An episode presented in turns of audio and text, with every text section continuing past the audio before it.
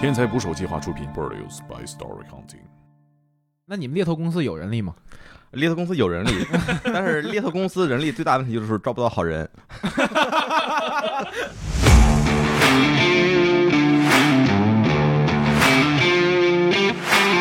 这十年大概一共是看了超过十万份简历。他刚才跟我说，他抖音二十万粉丝，一万个人加他微信，一个 case 就十万二十万的哈。对不愧是这个玩人的哈 像话吗？有些那个女猎头啊。就伪装成这个领导的小三，甚至我们的前台都尽量把她发展成猎头顾问。当兵这两年是不是拆车这一套也很熟悉了？呃，相对很熟悉吧，主要是解放和勇士是吗？哎，对，主要是大卡车。卖挖掘机，哎，对，卖挖掘机，卖大设备，是啊，一台就是几百万。就我去上海，他公司转了一圈儿，他告诉我，什么年薪百万不是梦，对吧？嗯然后赶紧来，然后人多钱少，啊，不是。好多候选人那个时候有质疑过我，就说你为什么跟别的猎头不一样呢？哦，对，好委婉，这个说委婉也不委婉。做猎头行业时间久了，女生啊，有时候找不到男朋友。男生呢？男生还好，可能。啊哎呦，我在海外一个学校倒闭了，被注销了，那我、呃，那怎么办呢？我写还是不写呢？你经常被骗吗？呃，你说那个造假简历吗？对，这个嗯就是我希望能够提提供解决方案。那你这个如果带到生活里，那可是个爹味儿贼重的人。啊 我在各种地方都看到说推荐应届生不要去猎头公司。说我们可以找到一些 HR 找不到的人。大公司的 HR 招简历的话，就随机挑几份删掉。我们不挑运气不好的人。OK，请点击订阅我的播客，拜托了。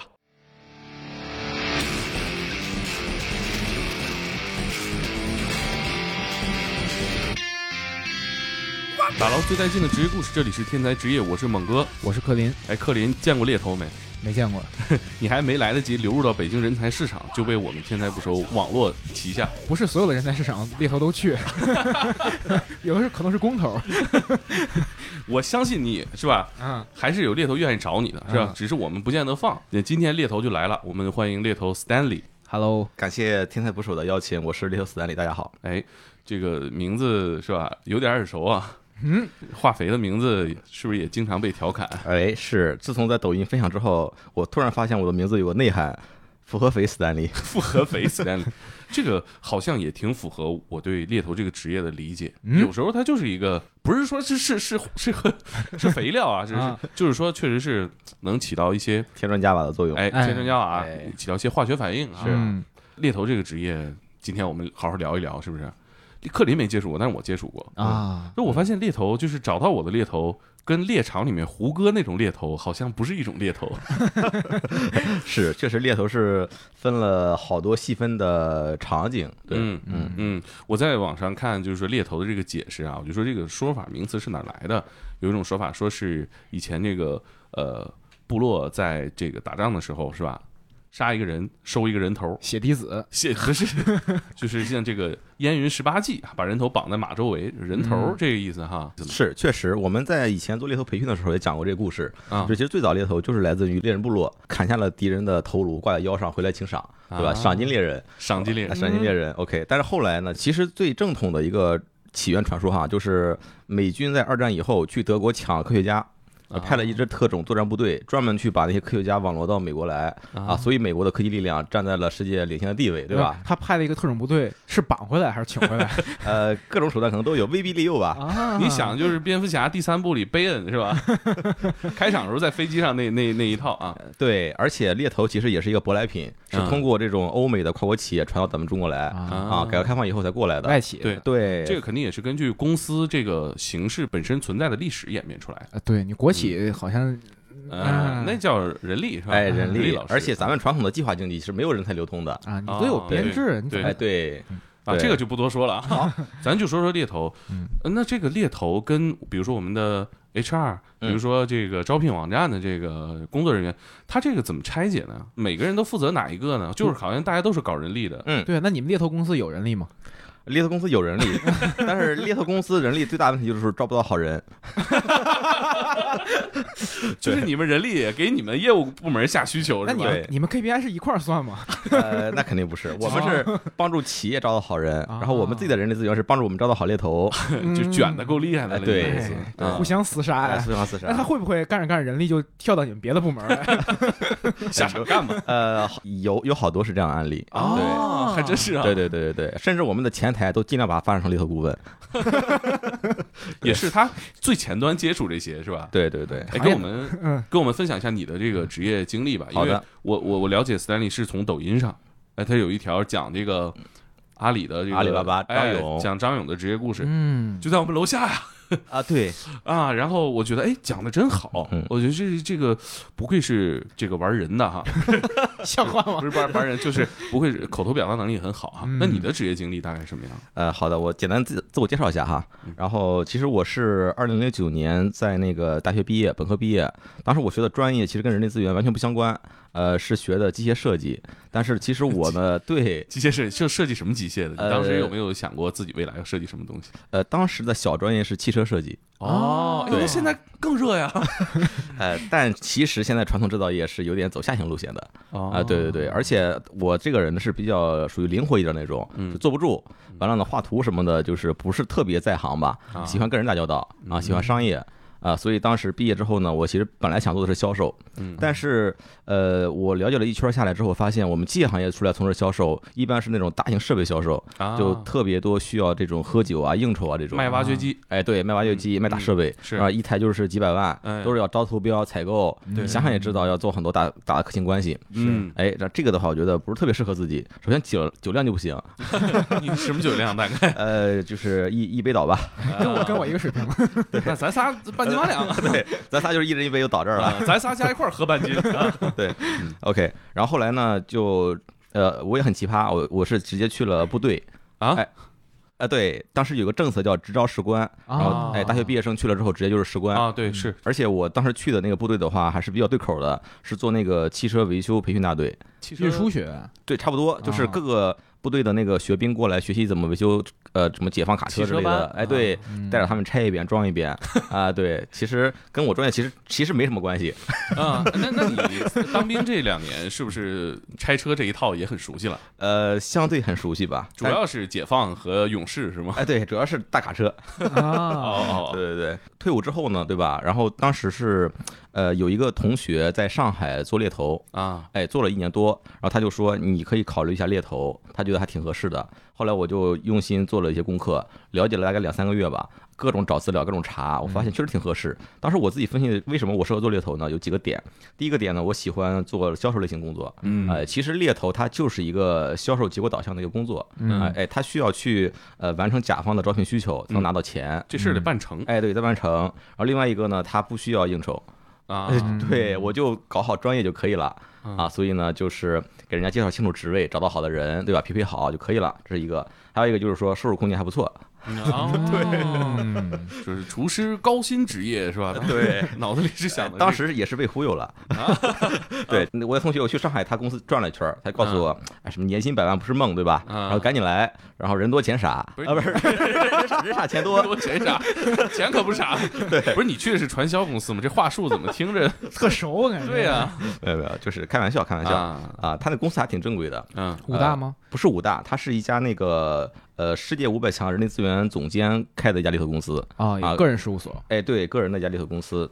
但是我没去他那家公司啊，嗯啊，当时我还是去去北京了，他在上海，嗯就开始进入猎头行业了。哎，不过这个好像跟我们呃从外界观观察的这个行业比较像吧，就是看起来是一个高薪职业，嗯因为可能听起来的话，一个 case 就十万二十万的哈，对，然后穿的也都是西装西装革履哎对是吧？而且穿的，我我不知道是不是我的这个嗯呃观察的样本比较少啊，对，穿的西装要比可能比如保险行业啊、金融行业看着要好而且，要好很多可能嗯啊。对，当然也跟公司不一样哈，因为嗯猎头公司其实它的那个接替度还是很高的。嗯像对头部的什么光辉国际啊、海德斯哲呀，那属于是呃什么四大五大对吧？他们嗯做一些这种呃什么 global 的全球的什么世界五百强的 CEO 啊这种职位比较多一些。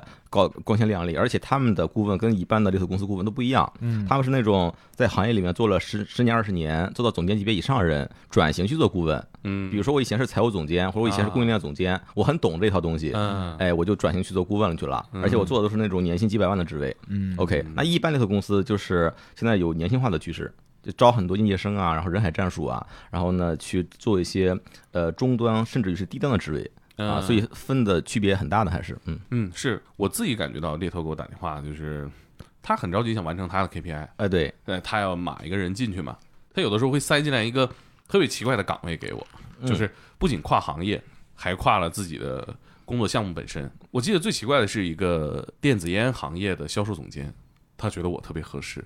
那我就不说我前面履历啊，对，但显然是不合适。我说你你觉得这个行吗？他说我觉得行。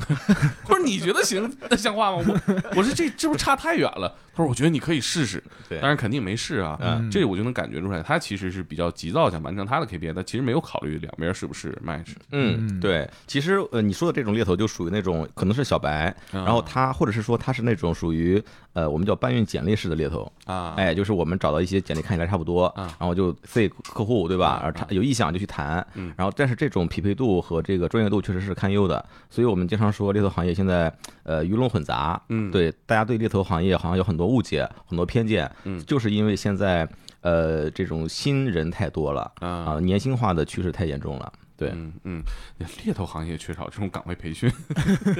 对对对对对。那你接着说你的后来的经历怎么样？呃，好的，呃，我当时来北京呢，其实我的履历并不是特别占优势，呃，因为毕业毕业之后没有从事本专业，也没有在社会上，呃，在部队待了两年，所以其实好多一线的猎头公司并没有争取到很多面试机会，嗯呃，然后当时呢，我就选了一家这个呃大猎头公司分裂出来的公司，就是当时的一个行业总监自己创办了一个做工业控制领域的猎头企业。然后呢，他在招募新人，我们谈的很不错，我觉得他那个团队的话，亲和力也很好，专业度也很强，然后就进入这家公司。呃，一开始其实我经历了前面六个月不承担的经历，而且差点被这个行业淘汰掉。嗯，啊，对，六个月不承担，就等于说你六个月没有完成一个需求。有底薪吗？呃，有底薪，底薪底薪肯定得有，但是底薪可能想象不到多低。啊你，可以猜一下我当时底薪有多少？能这能能透露吗？两千块钱，哇塞，你怎么知道？难难难难道你第一份工作也是两千？我比你低多了，我才六百。可以可以可以可以。好的，呃但是那个退伍了会会有笔钱吧？这啊，对，退伍会有笔钱，呃还能撑一撑啊。对对对，当然退伍发了点钱不，行，修车也成。对，兼职修车做猎头是吧嗯？OK，两千块钱就入职了。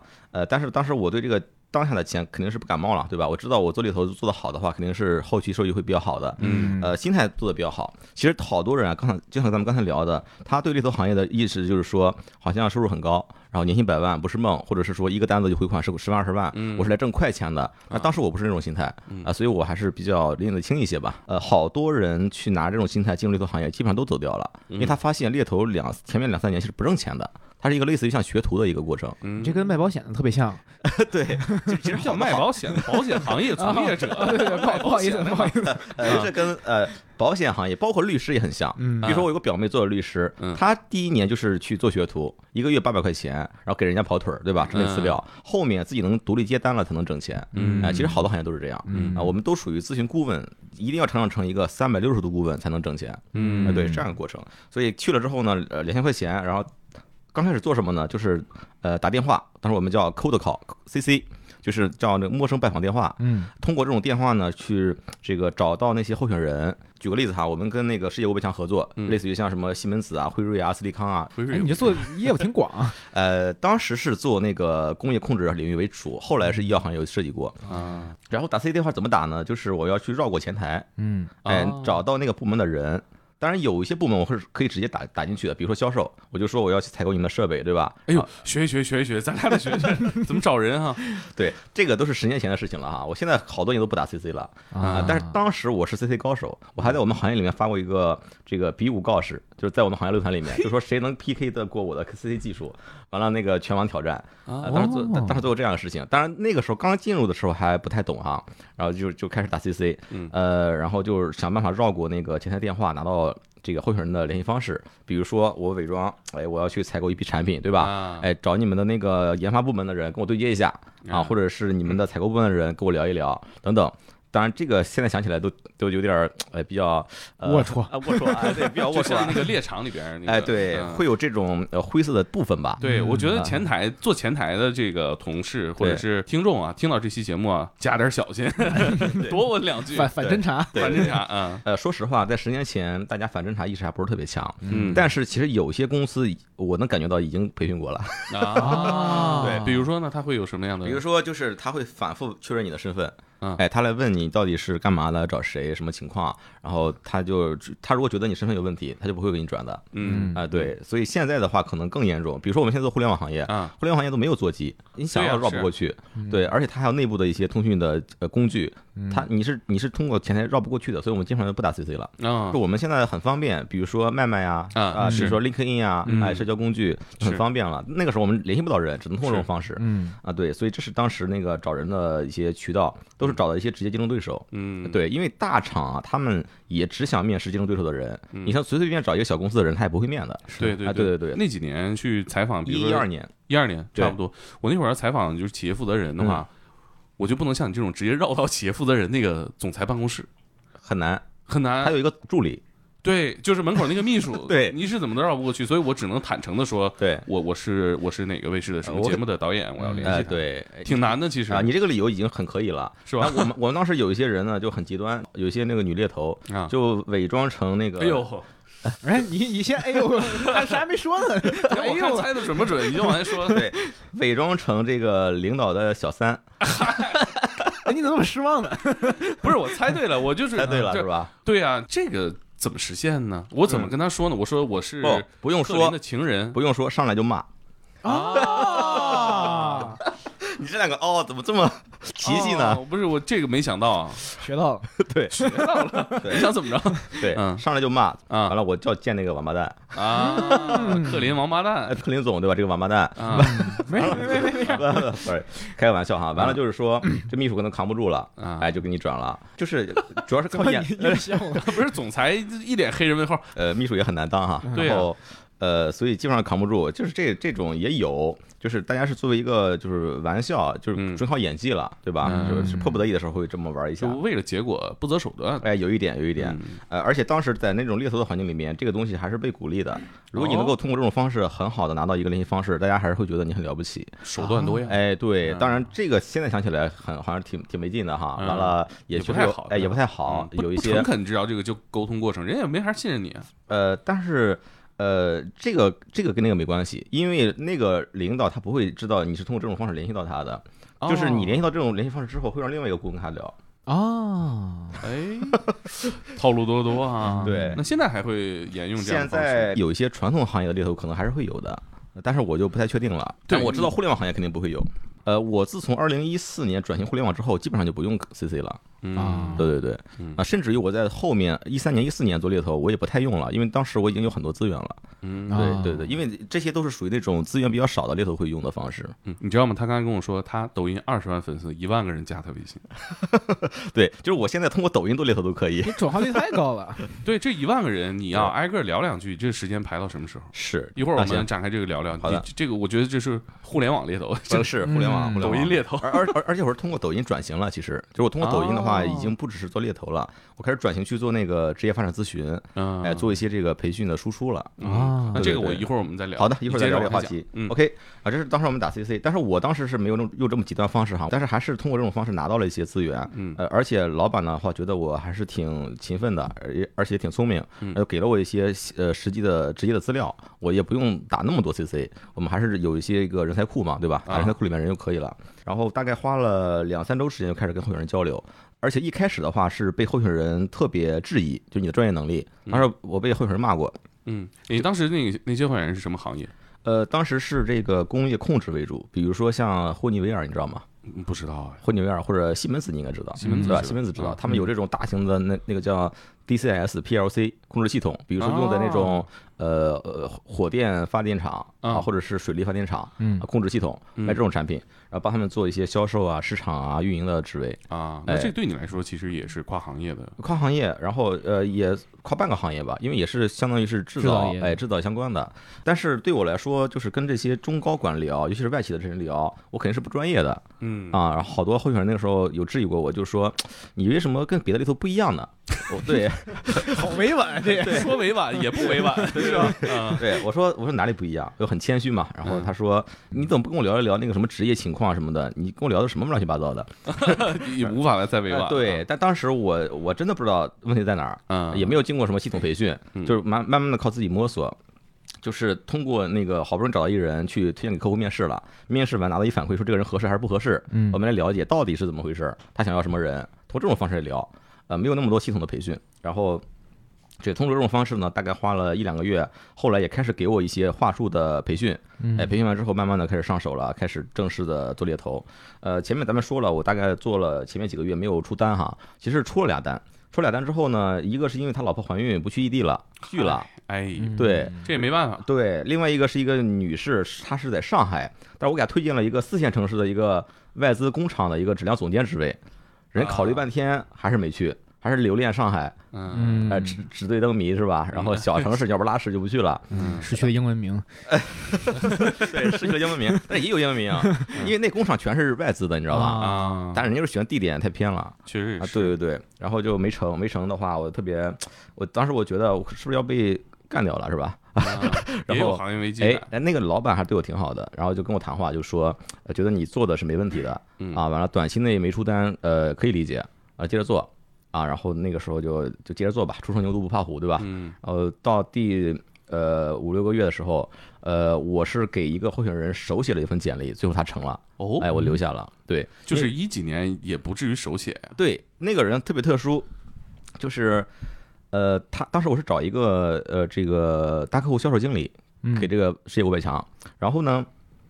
呃，这个人是我找了第二梯队的人了。第一梯队是所有的他的直接的竞争对手外资公司，找了一圈没人来，因为他那个产品线有问题，是他收购的一个产品线，其实质量不好，呃也没什么市场。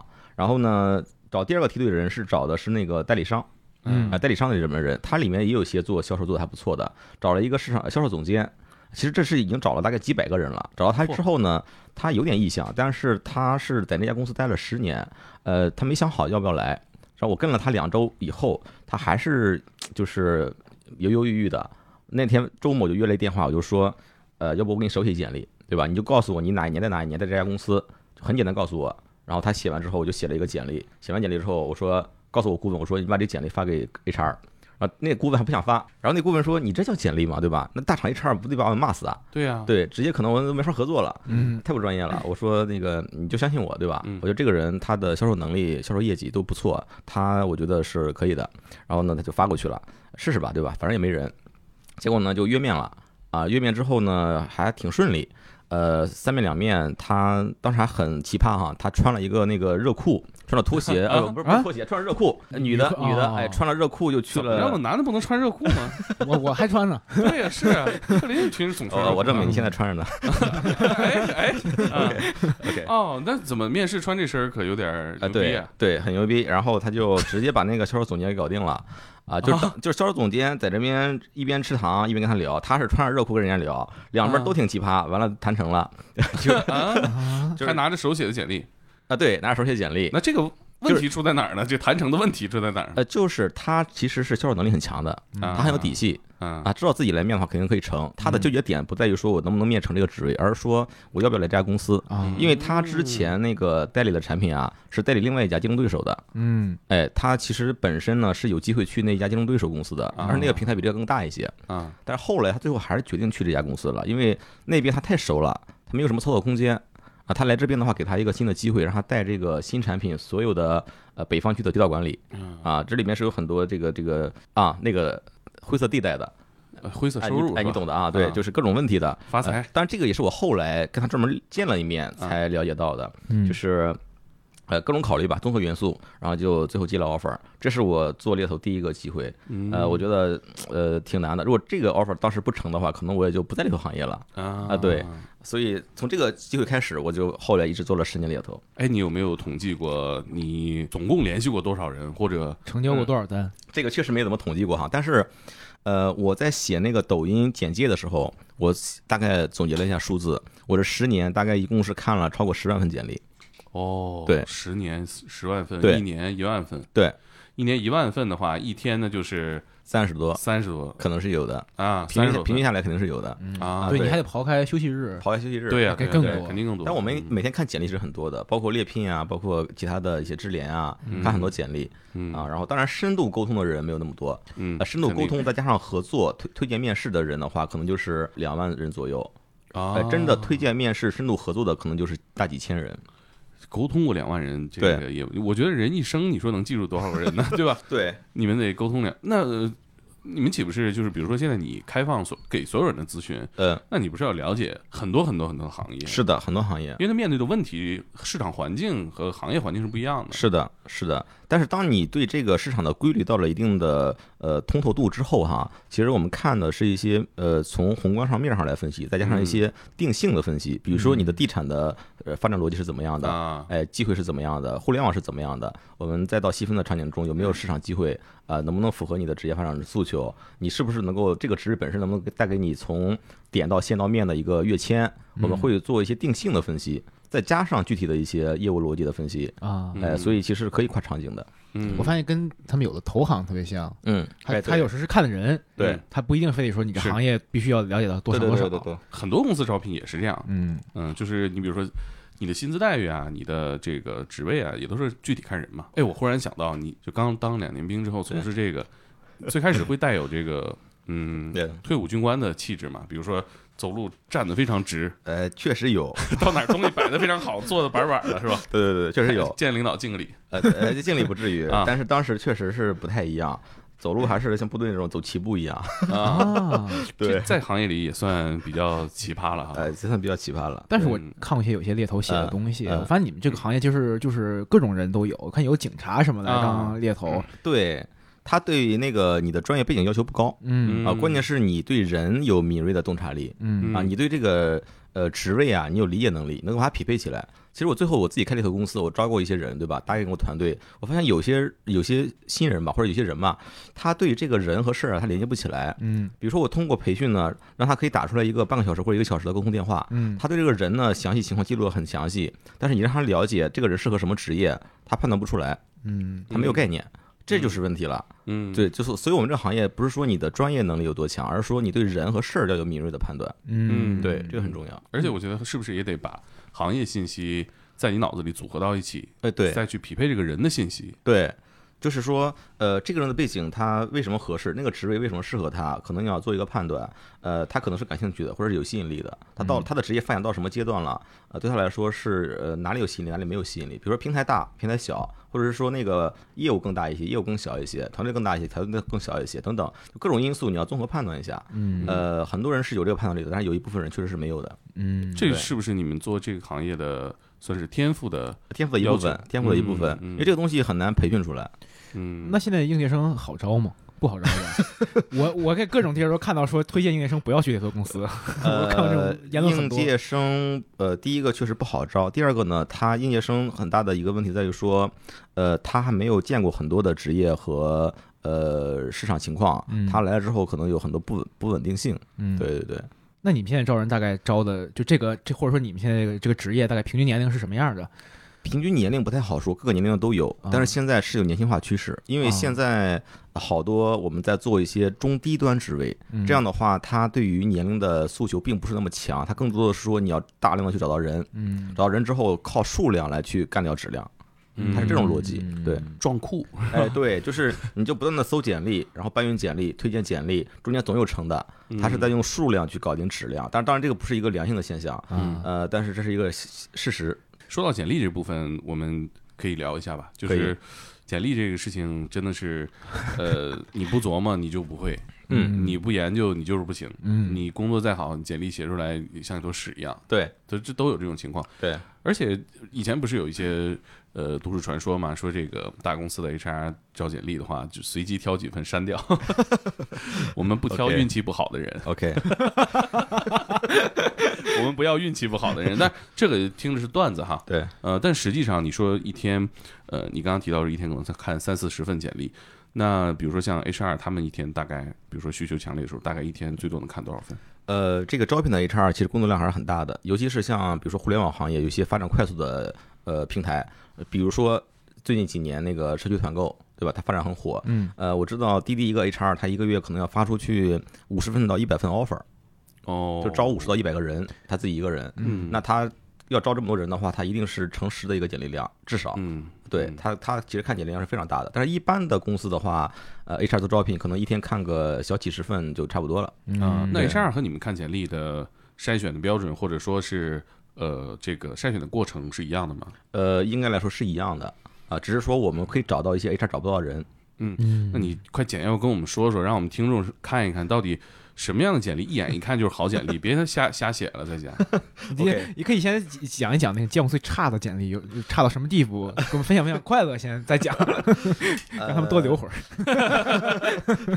呃，差的简历就是各各有各的差了，对吧？嗯就就不能花式百出是哎，吧？对，花式百出了。有好多人比较差的那种简历，就是说，就是自吹自擂型的啊，啊，对，上来就是说我很牛，嗯完了呢，我这个呃特别厉害，就需要一个机会，需要机会我就一飞冲天了，我就给你带来什么各种价值了，啊。或者说我就是这个时代的马云，下一个马云哎，哦，马云还找工作，对对对。马云都自己创业的，对，就是有啊。有很多这种比较奇葩的表达方式，啊。呃，一看就对就觉得特别好玩儿，对吧？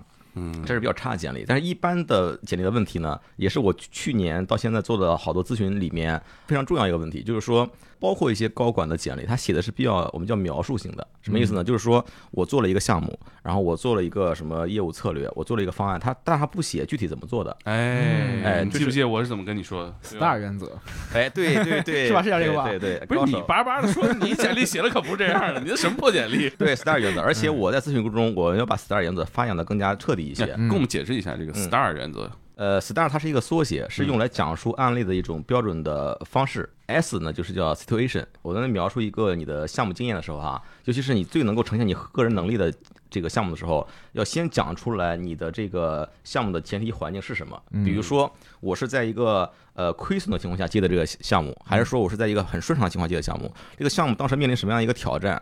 我们要一定要先讲出来，这样的话才能去让对方意识到你这个呃方案的含金量，对哎和价值。对先你得说你是怎么做的，你是怎么做的，你在这个大项目里边你是扮演的什么样的角色？嗯你说这个我在阿里巴巴是吧？阿里巴巴上市了，对。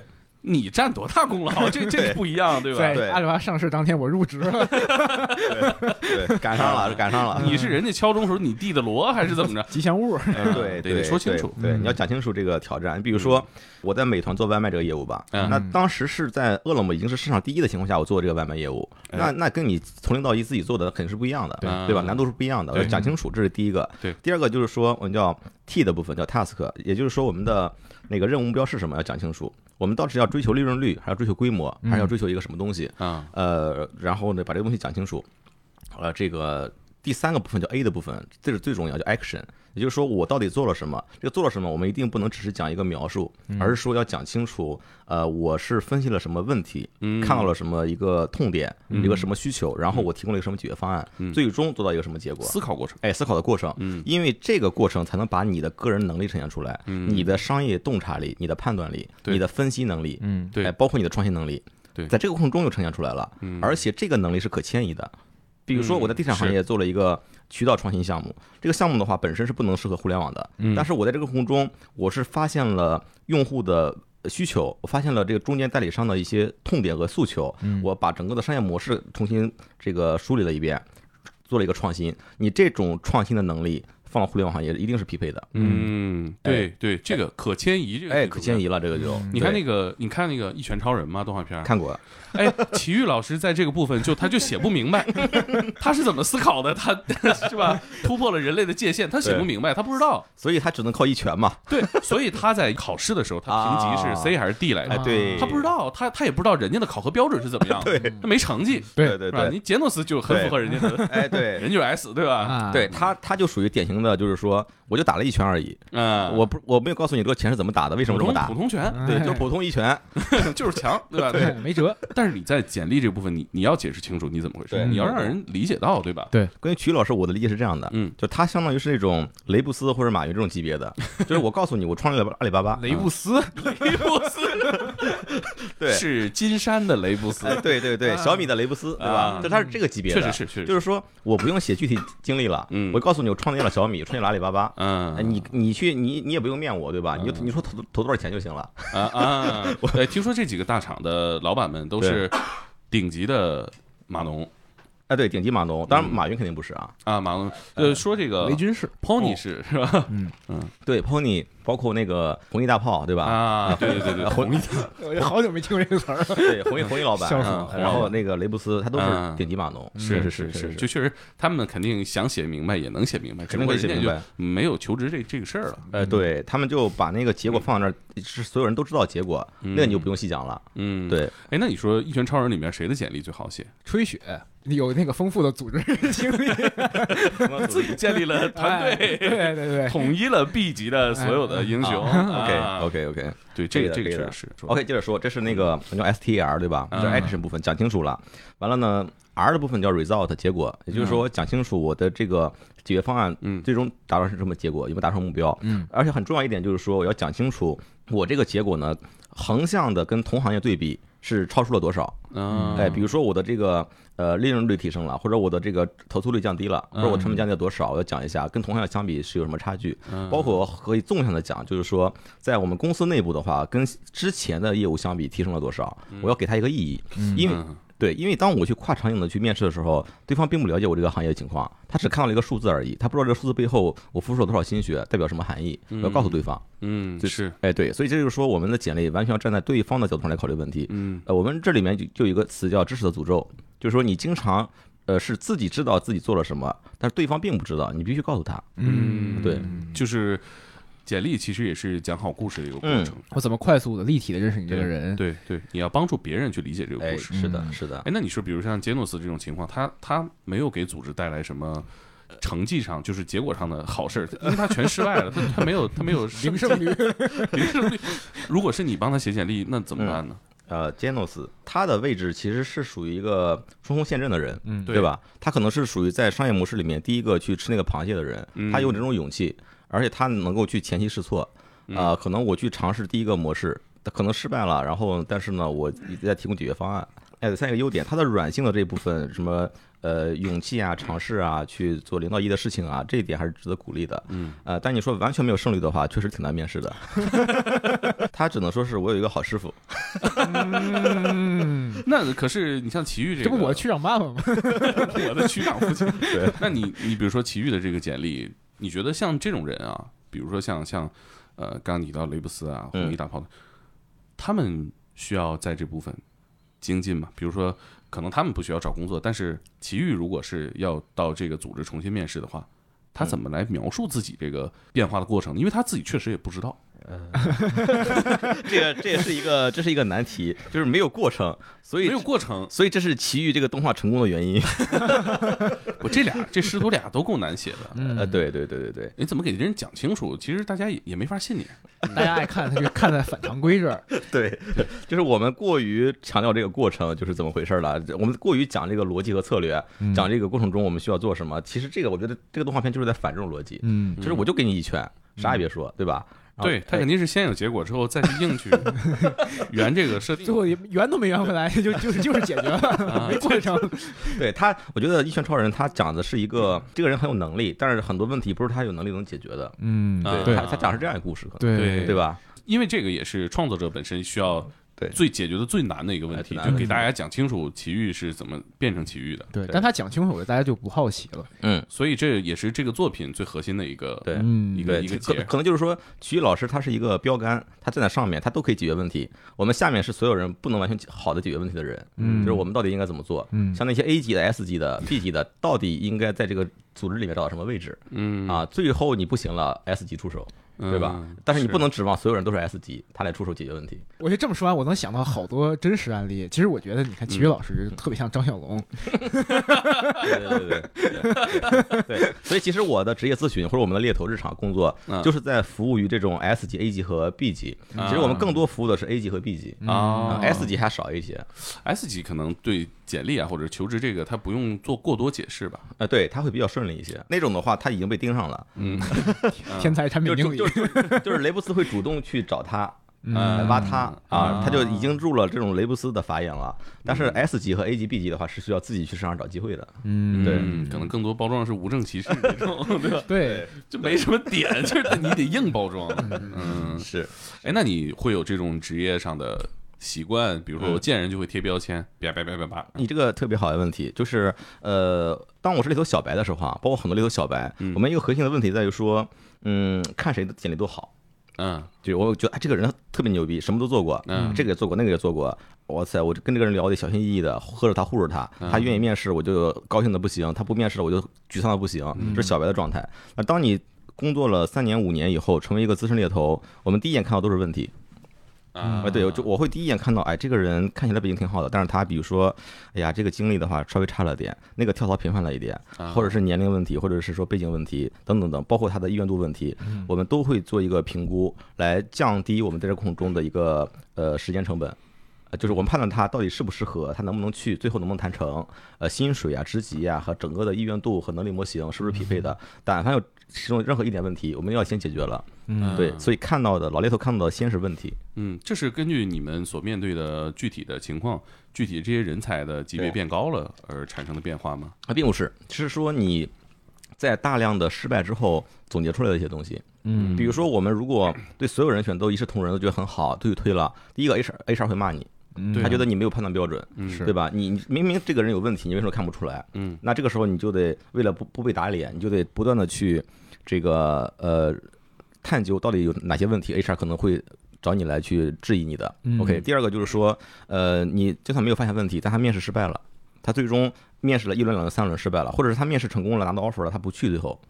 我们就会反思中间出了什么问题，为什么这么顺的一个过程，最后拿了 offer 了，他不去，对吧？他接了别的 offer 或他留下了，那我们要把这个东西往回倒，就是说到底哪些地方我们是要做风控的，呃，不能每个 case 我们都跟了这么长时间，花这么多精力，最后还不去，嗯我们一定要找。那这个问题在于说，我们要对这个人的一些痛点的判断，呃，短板的判断，包括对他的一个跳槽动机的判断，对他期望的判断都很准确才可以。我们知道他为什么要走，他是不是一定会走，嗯什么情况下他会走，给多少钱，给什么职位，或者是说他不得不走了。对吧？要判断清楚，包括他去什么公司，他到底想去什么公司。有时候人的表达和他心里想是不一样的。嗯对，我们把这都做好判断之后，才能决定这个人我们应该怎么跟。这是一个资深猎头，我觉得最重要一点。所以那回到这个问题，你会给人贴标签吗？会有一些标签，我觉得会有的。对啊对对，大概都会是哪些标签？本来应该私下里说的话题哈，嗯就是我的标我的标签一般会打两个吧，一个是优势的亮点，最有优势那个点我会把它打上。啊，这个人的亮点是什么？最核心的最核心的点。另外一个是他最大的问题是什么？啊，对，尤其是我每次呃回想起来我所有的候选人的时候，我第一个浮现起来的先是问题，再是优势。啊，对，因为问题决定了我能不能跟他合作成功。嗯，对，而且每个人的问题是完全不一样的，嗯优势可能是有同质化的。嗯对那这种职业习惯会影响到你平常的社社交吗？呃，这个我觉得。嗯，会有帮助吧。我们不可能说戴着有色眼镜去看每个人，我只是说我能够更加清晰的看到一些人的问题，导致我可以调整跟他的交流的一些方式，嗯对吧？更好的跟他去聊这些问题，嗯甚至于我现在在往一个叫咨询或者叫教练式的猎头方向在走，就是我希望能够提提供解决方案。嗯我看到他问题之后，我可以告诉他这个问题是什么，他能不能够去优化它。嗯那你这个如果带到生活里，那可是个爹味儿贼重的人啊。我我我沿着克林这个问题再往前探一步啊，比如说你工作状态要求你沟通效率必须高，嗯，对，那你这么高的沟通效率，其实很多时候就是咱们得一步一步往下探嘛。嗯，跟女生谈恋爱的时候，或者是你谈恋爱的时候，对，对吧？你或者交朋友的时候，如果你刚刚进行完高频的工作，嗯，这个状态卸不下来，对，影响你自己交朋友。呃，有点影响。而且我们这个行业有个说法，就是呃做猎头行业时间久了，女生啊有时候找不到男朋友，哎，那男生呢？男生还好可能。啊哎呦，我我瞬间想到了原因，我我 那你说我不太我不太敢说，那 你你说你说，我我还是说吧，这坑是我自己挖的。嗯对不对？优秀的男的见多了，你肯定想找更好的。哎，是的，就是他见到优秀的多了，呃，他会有一个标准提高了。嗯另外一个呢，他也看到很多人问题。嗯，对他，他本来是一个这种很天真烂漫的小姑娘，啊做了猎头之后呢，越做越发现这些人都是垃圾。确实，你看人都是毛病的话，哎，对，都是毛病，就是觉得这有问题，那有问题。哎，那这个我还得再问一下，那比如说这有一个进阶过程嘛？比如说我做猎头做了多久之后，嗯自己筛选异性的时候会突破这一层屏障。比如说我看到这个问题了，但是因为我做猎头，我知道这所有的问题都是可以包容和解决的，会有这个进阶吗？呃，我觉得这是一种呃人生的智慧吧。我第一个老板其实说过这个问题，他就说好多人我看到他在职场里面做到什么三十多岁、四十来岁总监级别，好像挺成功，但他不成家，他也没有爱情，他也没有生活，啊，他就是一味的在生在工作里面，他觉得就是这种人就属于是没有活明白。嗯嗯对，就是选择了其中一条路，把核心的一个东西、人生的东西就放弃掉了。嗯但这个话也分两说啊。对，如果这是人家主观选择，对吧？对他觉得这个状态他快乐，是吧？别人点评肯定是一个不礼貌的，嗯对，但每个人还是会依据自己的价值观去对这是的，个人做这是的，是的，是的。包括我们也接触到一些高学历的人，正在有一些这种丁克的选择呀之类的。啊一开始可能我们不太理解，那有可能是人家确实是理性的一个选择，但是有时候确实也存在一些呃，哎，无奈思维上的一些嗯惯性，嗯。就是我在这个路径上待的时间久了，我把其他东西忽略掉了，嗯也是有这种可能的。而且这一就是我们倡导选择自由的时候，对，这个现实情况就是一定有很多人是没得选，呃是他也不喜欢自己这个状态。是是是，所以我觉得就是说，呃，猎头也好，或者我们职场里面的人也好，要去考虑人生的问题的时候，家庭问题的时候，还是要能够跳出来工作的思维，不能纯粹用职业发展的逻逻辑来去考虑这个问题。你通过职业发展逻辑，一定是不能花太多时间在家庭上上面的。嗯啊、所以但是呢，作为人生来说的话，你的生活的体验要丰富多元的。所以我觉得大家还是要做一些平衡。嗯，就个人的感觉上来说啊，我我我我觉得其实我挺认同你这个观点啊，不形成什么指导性意见，但我觉得对，呃，因为工作本身是繁忙的，它是。其实让你呃压缩了你的时间，它其实也压缩了你娱乐的时间，是。你其实来不及过多的思考你到底要什么，因为你没精力。是。嗯嗯，而且我觉得一个真的有一定人生智慧的人的话，是可以协调好两者关系的。嗯啊，因为我看到好多成功的男士、男士也好，女士也好，在高管位置上，他的家庭也很幸福，我觉得是可以协调的。对，所以这不是一个我们一定会面对的一个可怕的问题对，而是一个我们可以自己选择解决或不解决的问题。嗯我刚刚最初问这个问题，我其实脑子里想的画面就是，比如说，呃，斯坦利的朋友跟他说说，操，今天他妈王者这局打的队友真他妈坑。然后斯坦利过来说，那你有没有想过，可能是你自己的问题？你在这一局里的表现是怎么样的，对吧？你有没有想过什么优化的方案？对吧下一局你怎么办？你看看你那个出装，我拿来看一看，是 对，会有这情况吗？呃，纯游戏的话可能不会，就直接骂就行了。斯坦利拎得清，哎，对对对，有智慧。呃有智慧，你这属于是工作生活拎得清了。嗯呃，还好还好还好。那你看现在你说了这个，这现在这个你们做猎头也到了一个新的互联网时代，我们其实不太懂。你说这个进入到新的互联网时代，它和比如说十年前、二十年前的猎头工作，它区别在哪儿？有什么不一样，或者说有什么进步？呃，这是一个很好的问题哈，可能但是这个问题它可能好多点。呃，第一个，比如说我们的搜寻方式渠道就变了很多。嗯对，比如说我们之前就是最开始的猎头，你知道啊，在三十年前最开始猎头，他是要去工厂门口盯点的。啊，对我们行业老前辈分享过一个案例，他现在已经是在一个几百人团队，每每每年他自己的收益可能就上亿了。他他最开始三十年前做猎头的时候，他是骑一大摩托车嗯跑到人工厂门口，就在那儿等着，人家下班吃饭了，他那儿问人家联系方式，就用这种方式做猎头是最开始的。后来是有了座机了，开始打座机。然后最后后来是有了那个什么什么手机之类的，或者是有了微信、QQ、呃 MCN 是吧？那个 MSN，啊对 M MSN MCN 是 满脑子想抖音的事儿。你看你现在对对对 MCN，我没反应过来，你签不签 MCN？满脑子想这事儿。对对，呃，现在就是社交网络，对吧？嗯社交工具比较发达。嗯哎，你比如说像呃 LinkedIn 或者是麦麦，那我们包括像 Boss 直聘这种，嗯嗯我们直接跟招聘者联系上了之后，是不是这是一个干掉猎头的一个呃，并不是，交流？并不是，并不是。呃，猎头的存在，并不是说 HR 那个搞不定那个事情，而是他没有时间搞这么多事情。嗯，对对对，他需要猎头来去帮他去做这个工作，然后呢赚这份钱。呃，因为 HR 的工作是很很忙的，他要去跟内部开会，对焦职位需求，安排面试，然后写报表、写报告，做各种东西，对吧？啊，甚至还要办个年会，他没有那么多时间嗯去搞这些事情。嗯嗯，他而且他同时对接的是不同部门里面可能几十个职位，嗯他不可能每个职位都去找人找简历，嗯就需要一个外包公司来帮他做这个事情。嗯对，尤其是高端高端职位，这是很难做的。嗯，对对对沟通成本也比较大。哎，沟通成本还比较大。呃，一个猎头想做一个猎头全职想做成一个职位，都得几个月时间，更何况一个 HR，他不可能把时间都花在这上面。是对对对，所以我觉得这是有分工的。嗯嗯那现在比如说我们就已经想象不到的那种找人的方式，能有什么就最邪的 新时代的邪乎劲儿。啊 呃，想象不到的，其实都能想象到。啊？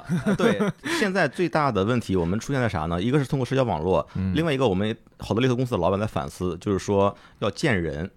呃，我们现在越来越不愿意见人了嗯啊啊、对，我们会习惯于通过电话、通过通过哦微信、通过社交平台，但是跟候选人之间的直接的联系变少了。哦哎，我们现在就好多猎头公司要求你每个月呃每周一定要见五到七个人，嗯啊，就面对面的哎，面对面。的交流。那这个是出于什么考虑呢？呃，这个见人的好处是非常多的。第一个呢，你不见人，他在电话和微信里面是不会跟你聊很多的，嗯那种信任感建立不起来，对而且也不方便聊很多细节。对谁没事在微信上跟你聊很多八卦呢，对吧？对，但是我一见面，俩人坐这一喝咖啡聊半天，对吧？所以我说咱得见面聊吧。哎，对对，咱们见面聊，就是我跟你聊聊，你以前这个跟谁合作过呀？你老板是谁呀？嗯哪公司来的？你能不能给我查一个手机号，对吧？啊，哎，完了，你们现在公司怎么分工的？你在做啥？你遇到啥问题？然后为什么想走？你见了面之后，见面三分情啊。你聊完之后呢，他特别熟了，他也信任你啊，见到你真人了，信任你。完了之后，后后续有什么问题，他都可以找你聊。嗯呃，这跟没见面是完全不同的。那你们会有一些见面时候的一些技巧吗？比如说握握手的技巧啊，比如说我拍拍你的肩膀，或者是 我们表达一下亲近这种。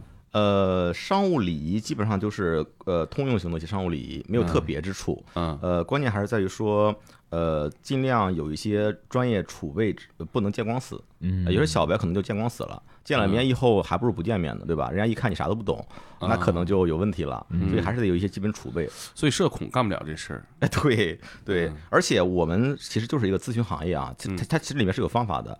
我们要见人做功课呢，第一个我们通过什么公司培训掌握一些基础知识，另外一个我们见人多了以后啊，把这个第一个人的观点和一个交流的信息跟第二个人聊。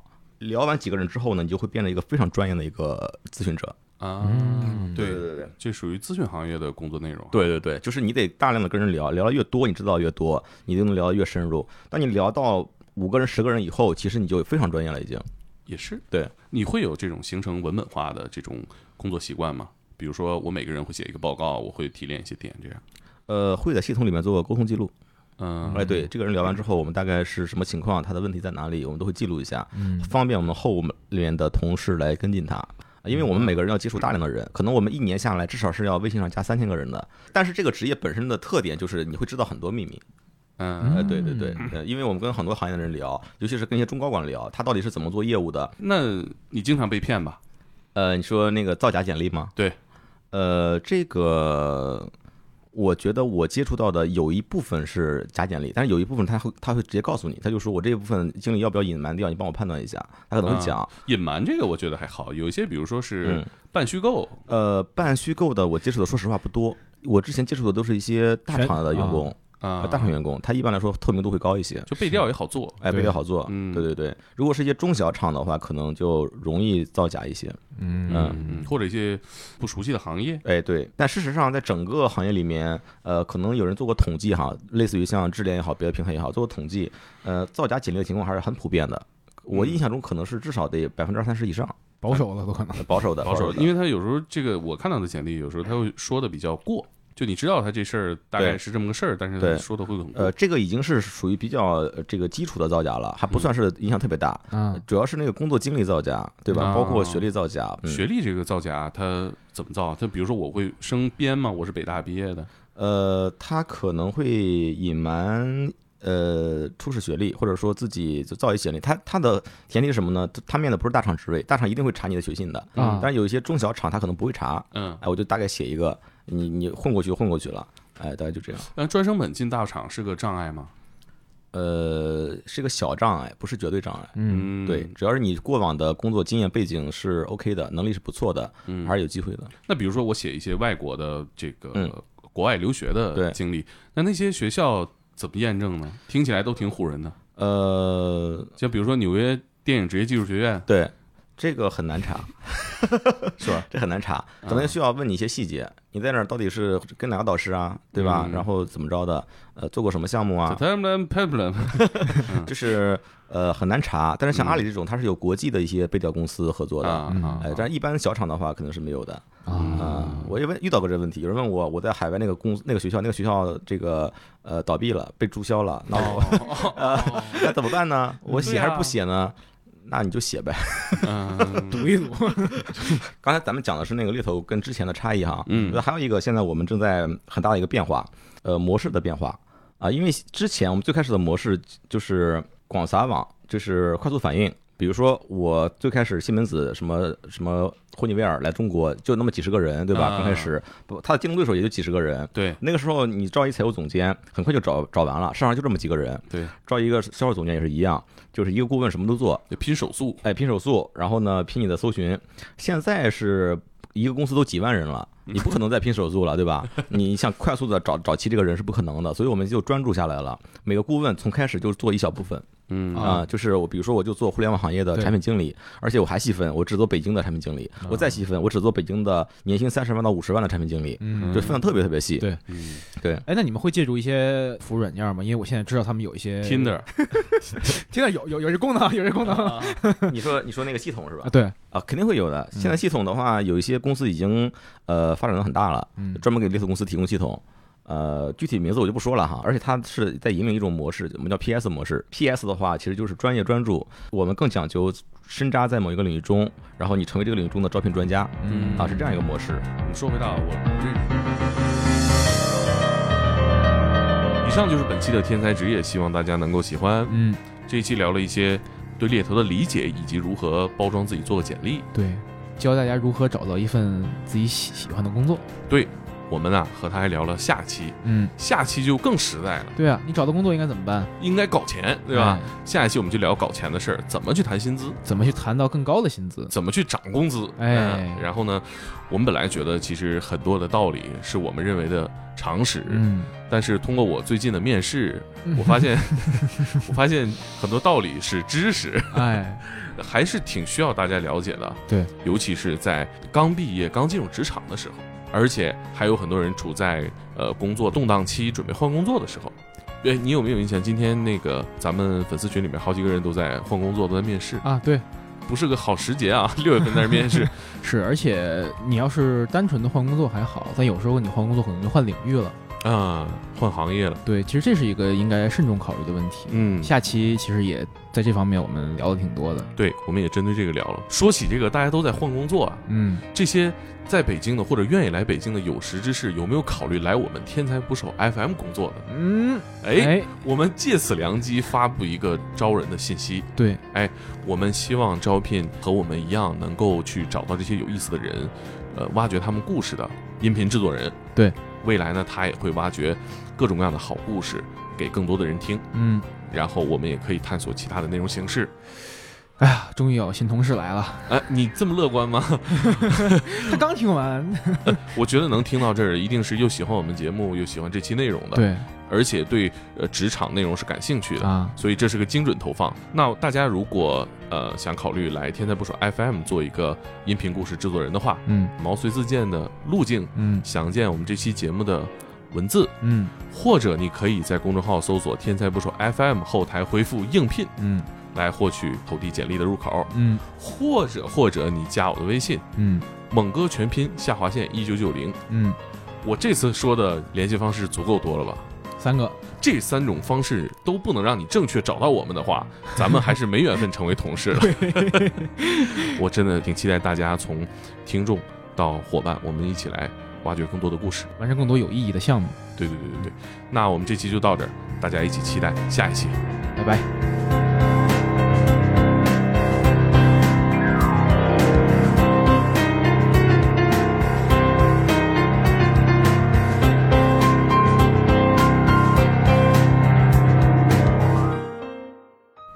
良知变过吗？呃，我想一下这个问题哈。